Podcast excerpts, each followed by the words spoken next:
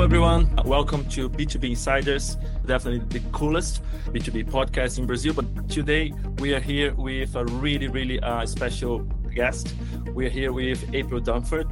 Uh, in our opinion, after uh, Al Ries and Jack Trout, she is the, the biggest like reference when you talk about positioning and marketing. And, and yeah, Hey, so hi everybody. Uh, so we're speaking with April. Such an honor, and April is the author of Obviously Awesome, which is uh, you know our greatest inspiration uh, when it comes to positioning a solution in B2B. Uh, we speak a lot about that on on LinkedIn and in our course. And April has uh, worked for companies such as Google and Epic Games and at the end of 2023, April launched her new book, Sales Pitch, uh, which guides you through the process of selling your product better, right? So, in our conversation today, we'll speak about both positioning and sales pitch and how those two parts of marketing and sales process connect. So, April, thank you so much for being with us today. Hey, it's so great to be here. Thanks so much for having me. So I'm April Dunford. I spent uh, the first 25 ish years of my career as a repeat vice president of marketing at a series of venture backed startups. I think in total I did seven. Uh, six of those startups were acquired. And so through acquisition, I ended up at a handful of different big companies like IBM and Siebel and Nortel and a handful of others. Um, after I came out of my last company, it was about eight, nine years ago, and I made the switch to consulting. And so now what I do is very, very narrow. So I only do positioning work, I only work with B2B tech companies. And for the most part, it's B2B tech companies with a, a complicated enough uh, go to market motion that they need a salesperson involved somewhere in selling. Um, and so, yeah, I've written a couple of books, one on positioning and the new one about how to craft a sales pitch.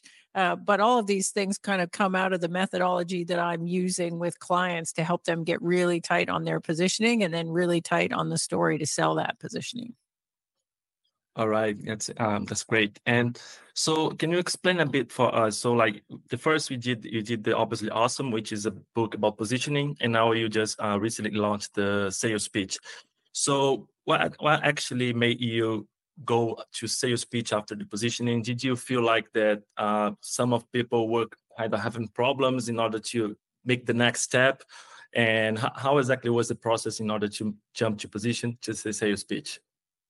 Yeah, so I certainly didn't think I was going to end up writing a book about sales pitches. Let me tell you, that was a surprise to me. So, the goal of the first book was really to give people a methodology for how to do positioning. So you folks had mentioned Ries and Trout earlier, and they wrote the seminal book on positioning, which is called Positioning the Battle for Your Mind. And that book did a very good job of describing what positioning is and why we need it and the power of positioning. What it didn't do was give you a methodology for doing it.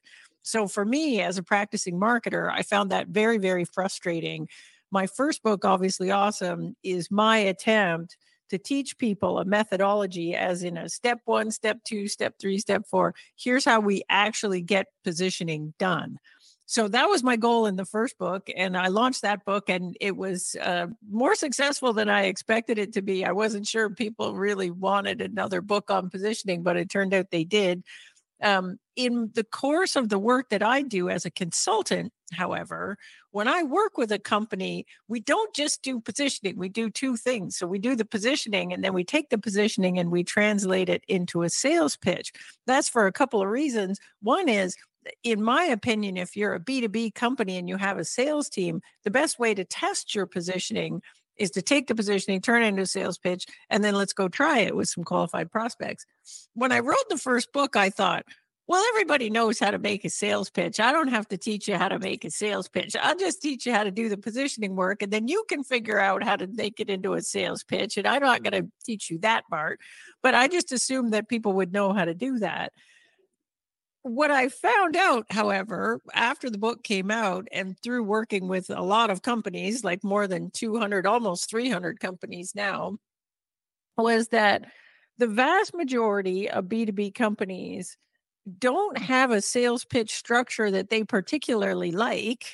Everyone's got a sales pitch, but the pitch itself was not actually built with a particular structure in mind. The second thing that I noticed was that almost nobody's sales pitch reflected the positioning that was happening over in marketing. So when we went over to the sales pitch side of things, sales teams for the most part were doing these very feature oriented product walkthrough kind of you know let's let's just show you all the features and then you figure it out customer um, so that was concerning and then i knew that if we just did the positioning bit and left the room even though the positioning was new, the sales team obviously or often didn't understand how to take the positioning and translate it into a new story.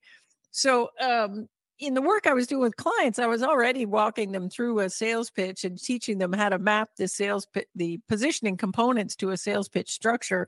So I thought, oh man, maybe I need to write a second book to teach people how to do that because it's something that I know how to do. I've done it a few hundred times. Uh, maybe it would be a useful thing that have a have a book out there to teach people how to do that. So that was the thinking behind book number 2 which is sales pitch. So what the book is is much like the first book, it's a step-by-step methodology you know, we're going to build a sales pitch. In my mind, a good sales pitch has eight sections here's how those map to positioning and here's how to create a compelling story once you have your positioning done that sales and marketing can use to help people understand why pick you over the competitors Great. Is, is is the next book is going to be the, the perfect onboarding? No, it goes like into the, the direction, right? Like the after and after. No, there's no more books after this, man. I didn't even think there was going to be book number two. Like that, like book number three. No way. Like I'm too old. This is it. I'm done. Every everything I know, it's out of my head now. That's it. I'm finished no, no, we need to go through the expansion as well. We need, we need to go through expansion as well. We just start in the beginning of the acquisition. So that's We're actually waiting. a very good point. Uh, I've heard yeah. I've heard, I heard someone saying that uh, I don't know where, but um, the onboarding starts in the first the actual first touch that you have with I a person. That and you know that's so interesting and it just connects with david just said right so if you position if you sales pitch that that's the beginning of your onboarding I think it's really like one of the things that we do in great positioning is we set the expectation with the prospect about what is this thing all about? What is the value you're going to get out of this thing? And if we do a bad job of doing that at the beginning, it shows up somewhere. So sometimes it shows up and people saying, Well, that sounds dumb. I don't even want that. and so they never become a prospect. But sometimes what you'll get is companies that have this positioning that isn't very good, but they happen to have a very good sales team that can sort of, you know, work with it in a way to get a deal closed. But what'll happen is when the customer actually goes to on board, if the positioning wasn't true, or wasn't very mm-hmm. good then the customer goes to you know goes to onboard the thing and use the thing and they're like well wait a second this isn't what i thought it was at all. What is going on here? This is not meeting my expectations and what you'll see is very high churn. Uh, that connects so much with the sales pitch because uh, usually marketing is going to try to reflect the positioning on the website and you know because that was built by marketing right but uh, but maybe there's a bigger disconnect between between the position. So yeah, I guess that's why you wrote you wrote the second book. Well, you um, kind of bring up an interesting point. Like, here's the thing that I found was really surprising in working with a lot of customers on this or a lot of companies is nobody really owns the sales pitch. Mm-hmm. Like it's it's interesting to me. Like marketing obviously owns the messaging on the website. Sales obviously owns delivering the sales pitch. but there is often this kind of gray area in the middle around well, who owns actually building the pitch. And what you'll see in companies is they'll be using a pitch that has been around since the year of the flood. Like, and, and if you ask the sales team, where did this sales pitch come from? They'll be like, Oh, I don't know, man. Like when I started here five years ago, we had more or less this pitch, and then we put a new version out and we added a slider, we took one away. And like nobody seems to think it's their job to build this sales pitch. Occasionally, what'll happen is someone will get mad about this and they'll point at marketing and say, You build this team a sales pitch and this is generally ends in disaster and that the marketing team builds a sales pitch but they don't really know what happens on a sales call they don't really understand what discovery is all about they don't really understand what makes a good pitch or a bad pitch because they don't do pitches all day. So they'll build something that sounds good, but it looks a bit more like marketing messaging. They throw it over to the salespeople. The salespeople look at it and go, well, where do I do discovery here? Where do I do objection handling? Where am I actually doing all the things I need to do on a substantive first call? And so they'll either ignore the pitch deck that marketing gives them or they'll change so much of it that it's unrecognizable. and then everybody's mad. and it becomes like it's like a Frankenstein almost, right? Because That's somebody did this and did that and it's it's a mess. So I think one of the things that for me, I've all uh, aside from B two B insiders, actually my my full time job is in is at a, a fraud prevention company called Incognia, uh, it mm-hmm. operates out of, uh, of Palo Alto, and uh, we are early stage. We you know we're on Series A at this moment, and it's interesting that we everything connected in the pain for us at least throughout this whole process and that's that's why I, w- I wanted to ask because on the on the sales process and we were kind of discovering our positioning based on the pain um, because we were listening so much of the pain of the customer throughout yeah. the sales process, right? So, uh, in your framework uh, on developing positioning, where does the customer pain come up? How important is it when creating the positioning of a solution? And in the end, how does that connect with the sales pitch? Yeah. So it's interesting when I talk to folks, like often when I go into companies, they will say well we need to we need to that the pitch should start with the problem that we solve which is the pain you know the pain that the customer has and so i hear that a lot and the second thing i hear is well we need to do discovery to figure out what the customer's pain is because we won't know until we've asked all these questions and discovered what the customer's pain is. And and i disagree with those things a lot and and here's why. So the first thing is we have a solution it does not solve any problem. In fact, if we're a startup, it only solves a very, very narrow set of problems or set of customer pains. Now, if we are in the very, very early days, like we just launched the thing and we don't have any customers yet, and we're getting our first bunch of customers, then in that that early first wave of customers we are in fact learning a lot about what customers do and what their pain is what their situation is what's happening however once we have finished that first wave of customers we understand what the pain is we've built this product to solve that pain uh, and we understand what the customer's problem is. What we don't understand for each new customer is the nuances of it, like what I would call the customer situation. Like, what are they using today? What other things have they tried? Um, do they have any particular constraints around a solution in this space? This is what we typically do in discovery in sales. So the customer comes in, like, it, it, so that's first thing. Second thing is, well, why wouldn't we just start with the problem? Why wouldn't we come in and say, look, customer, you have this problem. This is how we solve it. The problem with the problem is that the problem is not unique to us as a vendor. Right? So if you have direct competitors, they solve the problem too. So the reason, so what the customer really wants to understand in a sales call is why pick you over the other alternatives? And so we can talk about the problem. That's great. but that doesn't differentiate us at all. What we really want to get at is you, the customer, we know you you have this problem. We want to understand your situation, but at the same time, we need to educate you on here's the value we can deliver that no one else can which is usually a discussion that goes beyond the problem. Usually, the discussion goes into we have a particular point of view on how best to solve that.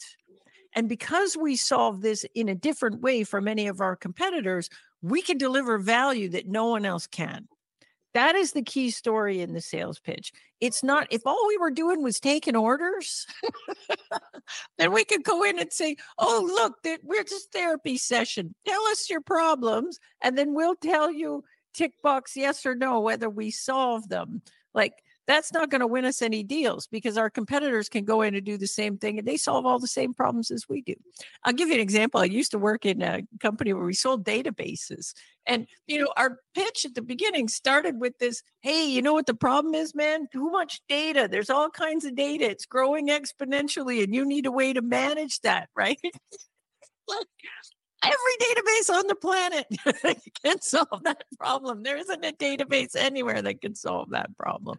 But our point of view was that that data was a strategic resource. And that strategic resource needed to play nicely with all the other things you had in the company today and in the future. The value that we could deliver that no one else can was we were the world's most open database system. So we could connect with anything, play nice with anything, and we had the best open system on the market. The other folks were, you know, in the market we're talking about, they were the cheapest database or they were the highest performing database or whatever. Our whole thing was we're a platform for innovation more than we are a database. And so if what you're really worried about is how are we really going to harness the power of data across the organization, what you want is something that's really, really open that's kind of the problem behind the problem. And so, it, it, you know, I couldn't get there if I just walked in and said to the company, well, we, you know, what's your problem? They'd say, too much data, man. We got a lot of data. How are we going to manage it? So what I'm doing is I'm going in and I'm, and I'm doing discovery, like, okay, let's talk about your data. What's important about it? Well, it's important because we, you know, we got to use it in finance for this, and we got to use it in development for this, and we think we might do some AI stuff with this this way. Well, that's really interesting.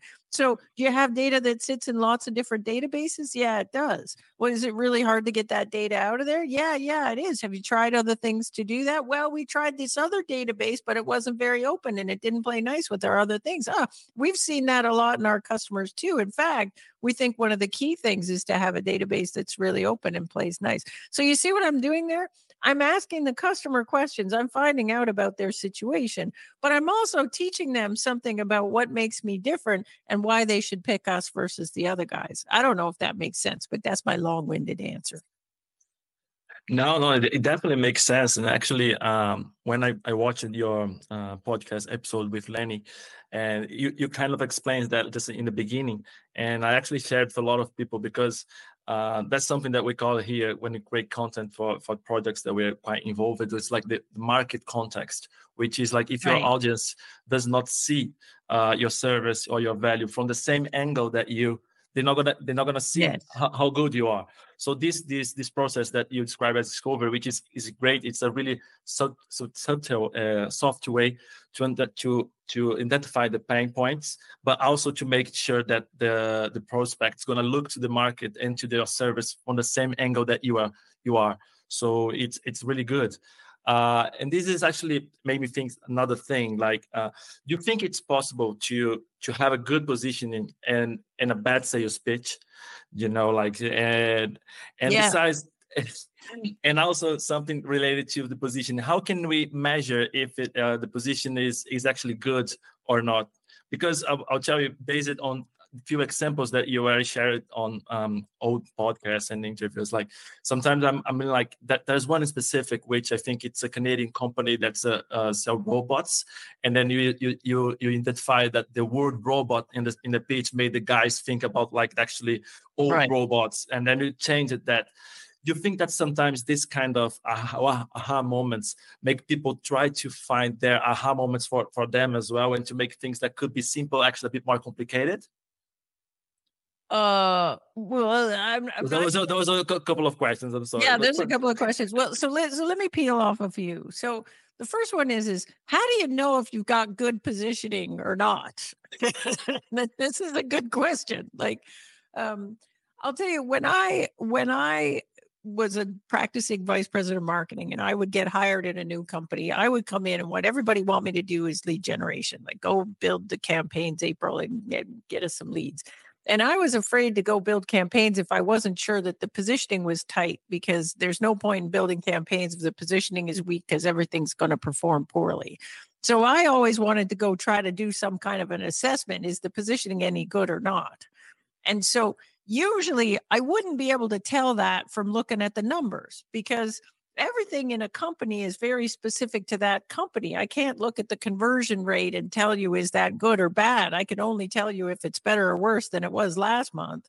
So usually I couldn't look at the data and be able to figure that out what I would do instead is I would listen in on first customer calls. And weak positioning sounds like this. And, you know, the customer gets on, the sales rep is pitching, and the customer's like, I don't get it. What is the backup? Like, what is this thing? I don't really get what it is. But you would hear this customer confusion. Um, or there would be this um, mismatch in comparisons. They'd come on and say, Oh, you guys are a CRM. And they're like, No, we're not a CRM. We're, we're something else. Or they'd say, Oh, you compete with Oracle. No, we don't compete with Oracle. So if I started hearing this customer confusion or people were comparing us with the wrong things, then I wouldn't know for sure if the positioning was bad, but I could suspect that maybe the positioning could be better. And so then what we would do is we would get a cross functional team together and we work through this exercise to work on the positioning exactly the way I've described it in the book. At the end of that exercise, we would take the positioning, translate it into a sales pitch, and then we would try it out on some customers. And usually, when I did that test, I would do the test with our best salesperson. And after I got the salesperson comfortable with the new pitch and practiced up with the new pitch, basically, I'd be going to the best salesperson and saying, Does this pitch work better than the old one? And a really good experienced sales rep knows when the pitch is better or worse. and that would be my early indicator that we were making some progress. I couldn't tell you whether or not it's the best possible positioning. There's no way for us to judge that. But I could tell you whether or not it was better than the old one. And then if we did a good job of translating that positioning to a good sales pitch, what we should see immediately is the the sales metrics from first call with a qualified prospect to an opportunity should immediately get better. Because we're doing a better job of explaining what this thing is and we should get more um, prospects turning into opportunities. We should get those we should get a better velocity in those deals. We would probably do less discounting. We, so we'd probably get the average deal size up things like that. When we actually got the positioning working in the front end, then we should see improvement across the entire pipeline. But in B2B, sometimes that takes a while. If it takes us six months to a year to close a deal, we don't often have those metrics right away. So, as a marketer, what I would do is I would trust the gut feel of my best salesperson to tell me whether they thought this pitch was working better than the previous pitch. If they thought it did, then we'd say, okay, positioning looks good. Let's run with it. if they came and said, nah, I think the old pitch was better, well, then we failed and we got to go back to the drawing board. I don't know if that answers all the questions. I know you had a bunch of questions. So. no, no, it, it, it, does. It does. And um, it's really good because it's that, that's why you need to work on position because you you want to increase your win rates and other position is about win the market. So that's that's the goal. My question to you after that one was like if you notice that some people sometimes trying to to find the great the, the great possible positioning because sometimes the examples that you you share with us is like they're really cool you know like this one like oh that word makes this whole the, the whole difference in this process. But sometimes in in real life it, it's not like that you know it's about testing no like, it's not. Like like a lot of times what we have in in in the workshops that i do a lot of times the companies come and they're you know it, it's not like they're unsuccessful companies. They're successful companies. They're doing 20 40 100 million revenue and so it would be surprising if we did the workshop and discovered oh the positioning's totally wrong. We're going to change it to this completely different thing. Most of the time what we're doing is we're tightening it up. Uh, most of the time we're actually doing two things. One we're getting the positioning really tight so that it is obvious to the customer what our differentiated value is from the earliest stages of a deal. And the better we can communicate that, the better we can attract the right customers in, have those customers go through the funnel faster, get these customers to revenue faster. Like everything works better if we can do that really tight. I would say 80% of the companies that work with me, it's not that their positioning is bad, it's just a little loose. Like the customers don't really get it. It's taking customers too much work to figure out why are you different and better. And so all we're trying to do is get really tight on that, put it right in the middle of the story, right in the middle of the messaging. So it's really easy for customers to figure that out. The other thing we're doing in positioning is we're making sure while we're doing this exercise that marketing, sales, product, customer success, everybody is all in alignment around this positioning. So often what we have is the positioning is tight and great in marketing and then it never survives the jump over to sales. and then you look at what's happening in sales, and we're not positioning anything. We're we're basically clicking on all the drop down menus and talking about every feature. So if we can get everybody together in the room and work through positioning, then everybody across the company is going to understand it better. And when we translate that into a sales pitch, the sales team is going to do a better job pitching it because they understand where the positioning came from. And that's that's interesting to to hear because uh, I oftentimes think that with you know all the talk throughout the last maybe 15 years or so around growth, people were so stuck only almost only into numbers that I think they they value a lot less than they sh- they should. Uh, you know the like quality qualitative uh, feedback from sales. That's uh, that's something for me that is so invaluable and it should come first um, when for example you're evaluating the pitch right? And yeah. so, like if your sales team thinks the pitch is terrible the pitch is probably terrible. Yeah. Yeah exactly. they are on the front right yeah here's the thing though here's the other thing you got to take into take into consideration though which is very real um sometimes you'll get a, a team, and I've seen this a lot, where the sales team come and comes and they're like, "This pitch is not very good. Like we have a pitch, it's not very good. We really have to work hard to make people understand what this thing is. I, we don't think the pitch is working." But when you give them a new pitch that's clearly better, they still don't want to use it. and it's because they're comfortable with the old pitch, even though they mm-hmm. complain about it, even though they think it's bad the new pitches work. Like the new pitches, you know, it's like learning a new conference talk, you know, and they've got the old conference talk and and they know the old pitch. On slide 3 they tell a little joke and on slide 4 they ask this question. They're very comfortable with the old pitch. So when we go to do the new pitch, we kind of have to this is what I like about taking the best sales rep and training them first is we take the best sales rep we mm-hmm. force them to do the pitch a lot and practice on it and practice with us and get comfortable with it but if that sales rep after they're after they're comfortable and they've done a bunch of pitches if they say this is better than the old pitch well it's really better than the old pitch because they're comfortable with the old pitch and the thing has to be really good for people to get out of their comfort zone and adopt something new and then once I've got the best salesperson's all comfortable with it, then I can use that salesperson to help me train everybody else. I can record that salesperson doing the pitch. I can have that salesperson talk to the rest of the team and say, look, you should use this. It's way better. I know. Look at me. I'm the best rep. You know, see these deals in the pipeline. I got these from using that pitch. You guys should use it too. Um, so I think it's really important to have sales involvement in this stuff. If we don't, then we don't have a hope in heck of the positioning actually sticking over in sales. Yeah. Yeah. And you usually have like uh at least like one salesperson that is excited about marketing and working with marketing. So you should lean on those folks, right? Yeah, uh, maybe. At least like that's I, what I tried to do. Like ideally, when you're working on the positioning, ideally the sales executive has to be involved. Like I wouldn't pick anybody who's not in charge. So I think yeah. when we're working on positioning, usually what we've got is the vice president of sales or the CRO is in the room. And then we may uh, also invite a couple of sales reps if we think they have a lot of customer experience. But if the vice president of sales doesn't think the new positioning makes sense, they're never going to use it in sales. Yeah.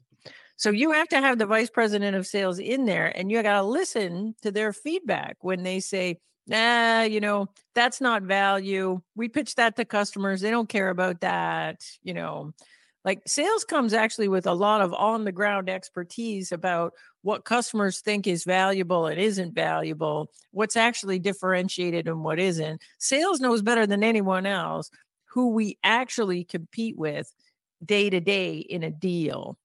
And so we need that expertise when we're building positioning. We can't do good positioning without that probably you, you can share with a few stories like that's a bit challenge when challenge for when you have like this positioning and you need to engage the the, the, the sales team because especially when you when you are working with a team that's a bit more traditional they've been like on the field for a couple of years so it's quite different to to change their mindset and to work in the new way so I'll, I'll ask you if you uh, if you see like the, all those AIs uh, sales uh, calls that um, softwares if they're really helping in a way because it, right now it's quite easier right you can you can actually see how, how the sales rep uh, goes through the, the, the sales call like you know like gong all those like softwares that actually uh, translate the, the whole sales call and then it can yeah. actually say is like oh the, the sales this they can get like the the, the feeling about the, they have like this intelligence. They can do a AI sentiment analysis on whether they think it's going to go good or not, and is the customer positive or not, and they can measure a lot of stuff like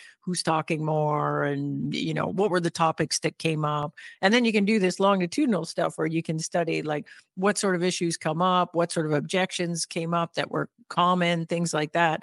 I think that's all pretty interesting. Like um, it's a lot of the stuff that we wish we could get the salespeople to simply track in the CRM, but we know from experience we're, we're never going to get it all tracked to the CRM.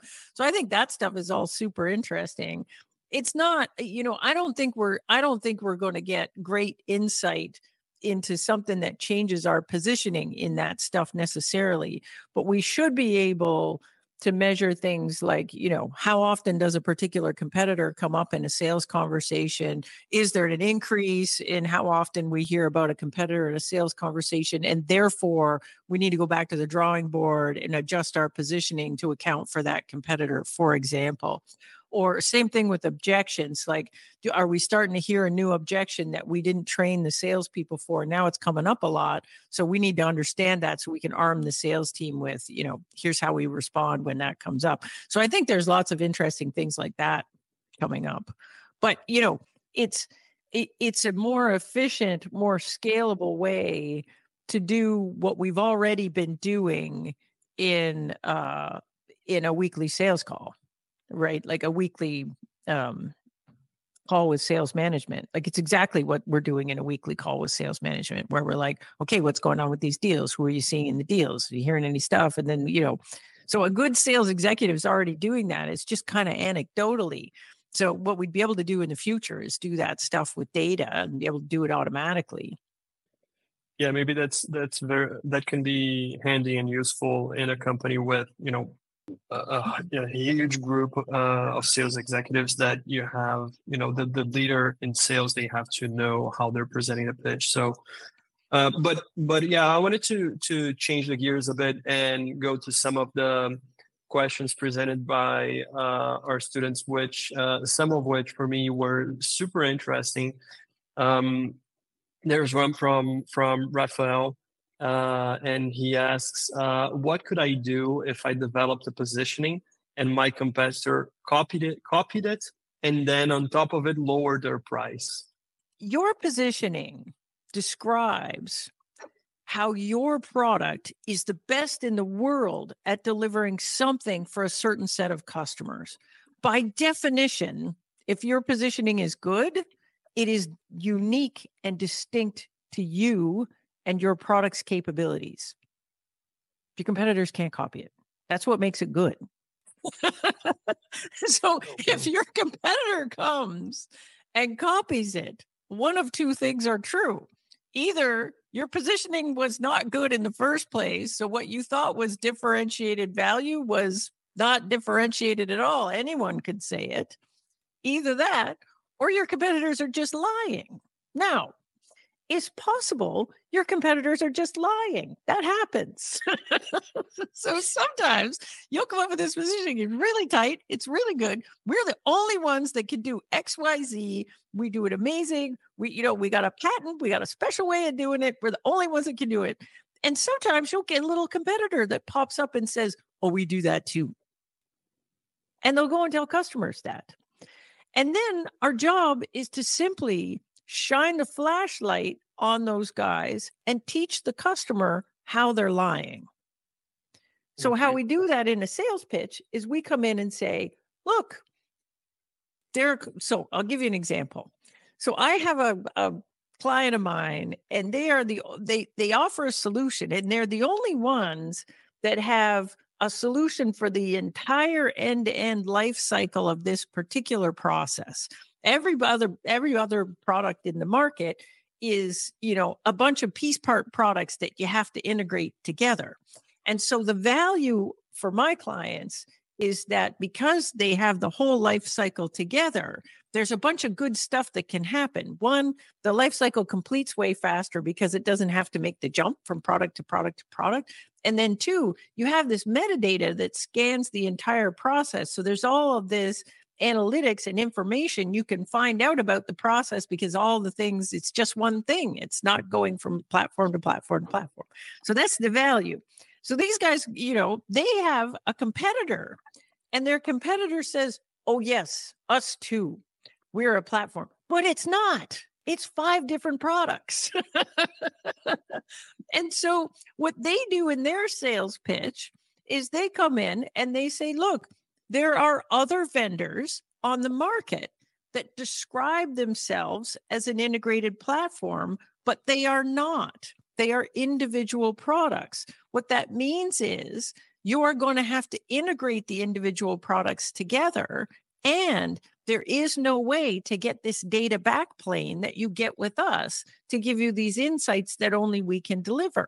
If you have another vendor that says they do this, you should ask them these three questions like, show me the report that gives you this, because they cannot do it. And so then what happens is if that other, that lying competitor is on the short list, like getting caught in a lie is the fastest way to get eliminated from a deal. Mm-hmm. So if your if, if your competitor is stupid enough to outright lie about something and say it to a customer that's your lucky day man. Because mm-hmm. all you got to do is teach the customer how to spot the lie and then they're out. Easy. That's amazing yeah the difficult the difficult part is if you actually build on a positioning that is actually not shining any kind of differentiation about, then you've uh, done a bad job. you've done a bad job on your value propositions. And you see this a lot. Weak positioning often looks like this. Like it'll say well you know we help you do we help you file your invoices faster. So does a competitor it's like my database example. We help you manage data. Yeah, no kidding. All databases do that. Our database is really scalable. Yeah, ours too, man. like, none of these things are differentiated. So you got to get to the nut. Really great positioning is getting to the nut of what's the thing you can do that no one else can. Like, why pick you over the other folks? And you got to really get to the center of that. Now, the good news is if you're in market and you're selling stuff, every day customers are picking you over the other guys for a reason. You just need to figure out what that reason is. Mm-hmm. So uh, we have uh, another question from Anna. How do you position a product in such a way as to reinforce the emotional aspects I'm using to build the company's brand? Uh, yeah. So what was the first one about price? Yeah, this this one we just uh we just oh it about, was just so what happens if they say the same thing. They lower the price. Yeah, yeah, like eh, you know we have to sell on value, right? And that's yeah. that's what enables us to charge more. Like if we all have the same thing, then the only thing to evaluate is price, right? So I just buy the yeah. cheaper one. If everything's the same, why we just buy the cheap one? Uh, but everything's not the same. Uh, the second one about the emotional stuff, I think, is important um, there's a really big difference in my mind between um, B2B and consumer uh, when it comes to emotional stuff. So when we are selling products in a consumer situation, we often really tap into a broad spectrum of emotional things. Like, you know, we buy things like makeup and clothes and alcohol and cosmetics. And a lot of these things are sold uh, on a very emotional basis. Like we're trying to look cool, we're trying to get a date, we're trying to look like we're rich.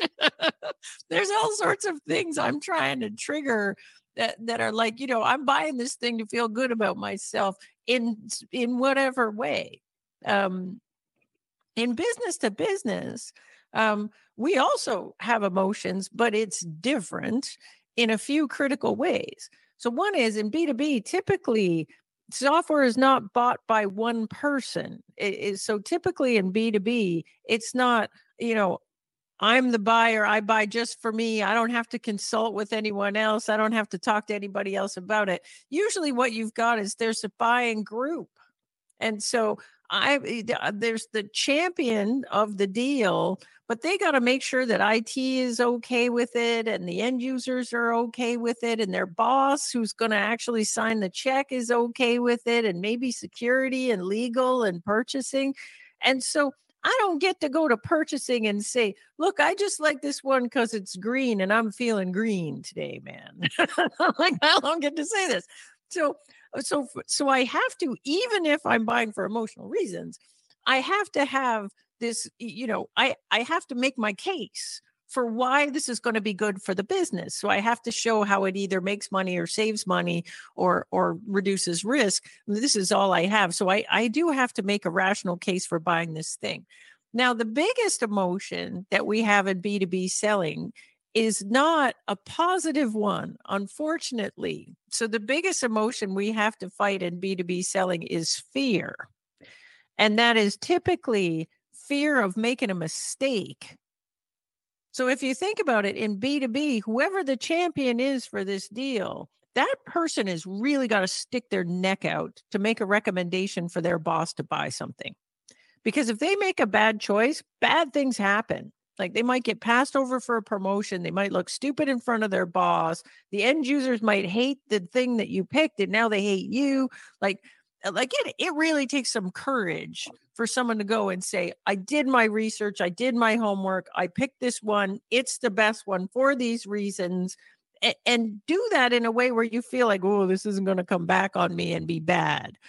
This is why the incumbent leader in a space has such an advantage. Because if you are buying a CRM, you can go to your boss and say, I picked Salesforce because everyone runs on Salesforce. And yeah, it's more expensive, but that's the industry standard. And it's hard to get in trouble for picking that. It's a lot harder to come to your boss and say, Oh, I picked this little startup thing. And the boss says, Well, why isn't it Salesforce? Well, you better make the case for that. so we need to be very um, cognizant of how risky a purchase decision typically is. So we need to really think about how are we taking risk off the table for our champion in the deal? How are we making this decision way less scary um, for a champion? Now, that's not what people want to hear when they're talking about emotions in selling. They want us to, they want to be able, most of the time, B2B marketers are like, oh man, that's boring, April. Can't I just sell my thing and say, pick my stuff because it's cooler? And the answer is no, you can't, because that doesn't fly with the boss. You don't get to go to the boss and say, I picked this one because it's cooler. Now, you might, in your heart of hearts, think it's cooler, but you're still going to have to make the case with the other stuff that's actual value. I think the biggest emotional thing we need to really think about is fear. If we're not handling the fear thing, the data on this is terrifying, right? Like the data tells us that 40 to 60% of B2B purchase processes end in no decision. So half the time, no decision. And then when you scratch at that, it ends in no decision, not because the customer looked at all their options and decided, oh, we'll just stay with the status quo thing because it's better. The majority of the time, they looked at their options, everything kind of looked the same. They couldn't figure out how to make a decision and not have that decision be risky. And so the easiest thing to do is just go to the boss and say, you know what, now's not a good time. Let's not do it this year. Let's make the decision next year or the year after. We lose the vast majority of deals in B2B to that. And so we should be way more worried about that than we should be about like, how do we make our brand look like liquid death, in my opinion. Mm-hmm. Yeah, no, that's that's really. Now, really, if I'm selling uh, consumer stuff, that's different. Then I can get into all the other stuff. Yeah, yeah, no, exactly, and that's that's something about like B2B every, show here. and everyone says, talk on the B two B stuff, like you know, a lot of this emotional stuff it, it is puny in comparison to the emotional impact of fear of making a mistake. Yeah, it's it's uh, it's it's about trust, right? You need to trust in that in that thing. So, um, and then people say like, oh, B two B uh, not supposed to be boring. So they, they just try to copy all the cool stuff that you see on the consumer, but it's totally different because they have different, and that's something really nice that you actually shared because co- costs cannot be. Sometimes it's not an objection because people pay more if they trust on that on that on that solution. But look at Salesforce. That's the most exactly like generally the leader in a market gets to charge a premium ac- above everybody else because they're the safe choice. They're the easy thing. They can charge way more and people will pay it. Exactly. Now, that doesn't mean we want to be vanilla in our marketing. Like, it doesn't mean we don't want to stand out. It doesn't mean that we don't want to have a distinctive brand. I'm just saying, when you start bringing the emotional stuff into it, we need to think about fear first. Solve the fear problem first, and then we worry about all the emotions, uh, other emotions after that. No, makes makes sense. Uh, well, we are going to the end of the the, the podcast. April, thank you so much for all like this valuable information that you and that was uh, awesome. I'm pretty. I, just, I know that I'm gonna watch that again and again, and also watch a lot of other episodes to to reinforce some kind of those things in my mind. Uh, can you share with our audience how can they how can they can find more about you and also, if your book it's already available in Brazil, that's actually a question for me because I I, I don't know. it sh- it should be, yeah, it should be. So so the books, so the two books, what obviously awesome and sales pitch, they're both available in Brazil in English only right now, oh, unfortunately. Oh, okay. But um. But and then that's and that's a paperback book, an ebook, an audiobook. Uh, but again, only English at this point. But we're working on translations soon, hopefully. Um, and then um, I read a newsletter. So if you go to my if you go to my website, aprildunford.com slash books, you can sign up for the newsletter. When you sign up for the newsletter, you'll get a set of templates that you can work through to work through your own positioning. So that's my that's my bait to get you to sign up for my newsletter. Um, if you go to my website again, aprildunford.com, you'll see the podcast there. So I did a, a series of podcast episodes, about 26 episodes and each one of those episodes i'm going really deep on a specific aspect of positioning so it's just some audio content there. And um and then the only social media network i'm active on is linkedin so you can find me on linkedin and follow me there. Well that was amazing. Uh thank you so much april. Uh we were uh, the group is just uh, you know we have a, a whatsapp group and everybody's just saying you know how amazingly clear your answers are. And you know that's that's incredible. And um, uh, but yeah thank you so much for uh, being with us. And a big thank you for everybody tuning in. Uh, thank you to, to the insiders who joined us and you know posed the questions today uh, remember to follow B2B, B2B Insiders on LinkedIn and now also on Instagram and TikTok. Uh, and besides following uh, me and David on LinkedIn as well, uh, we're both uh, also on Instagram now. So uh, thank you so much, everybody. And uh, thank you so much, April. That was great. Okay. Thanks a lot. Thanks, everybody, for tuning in.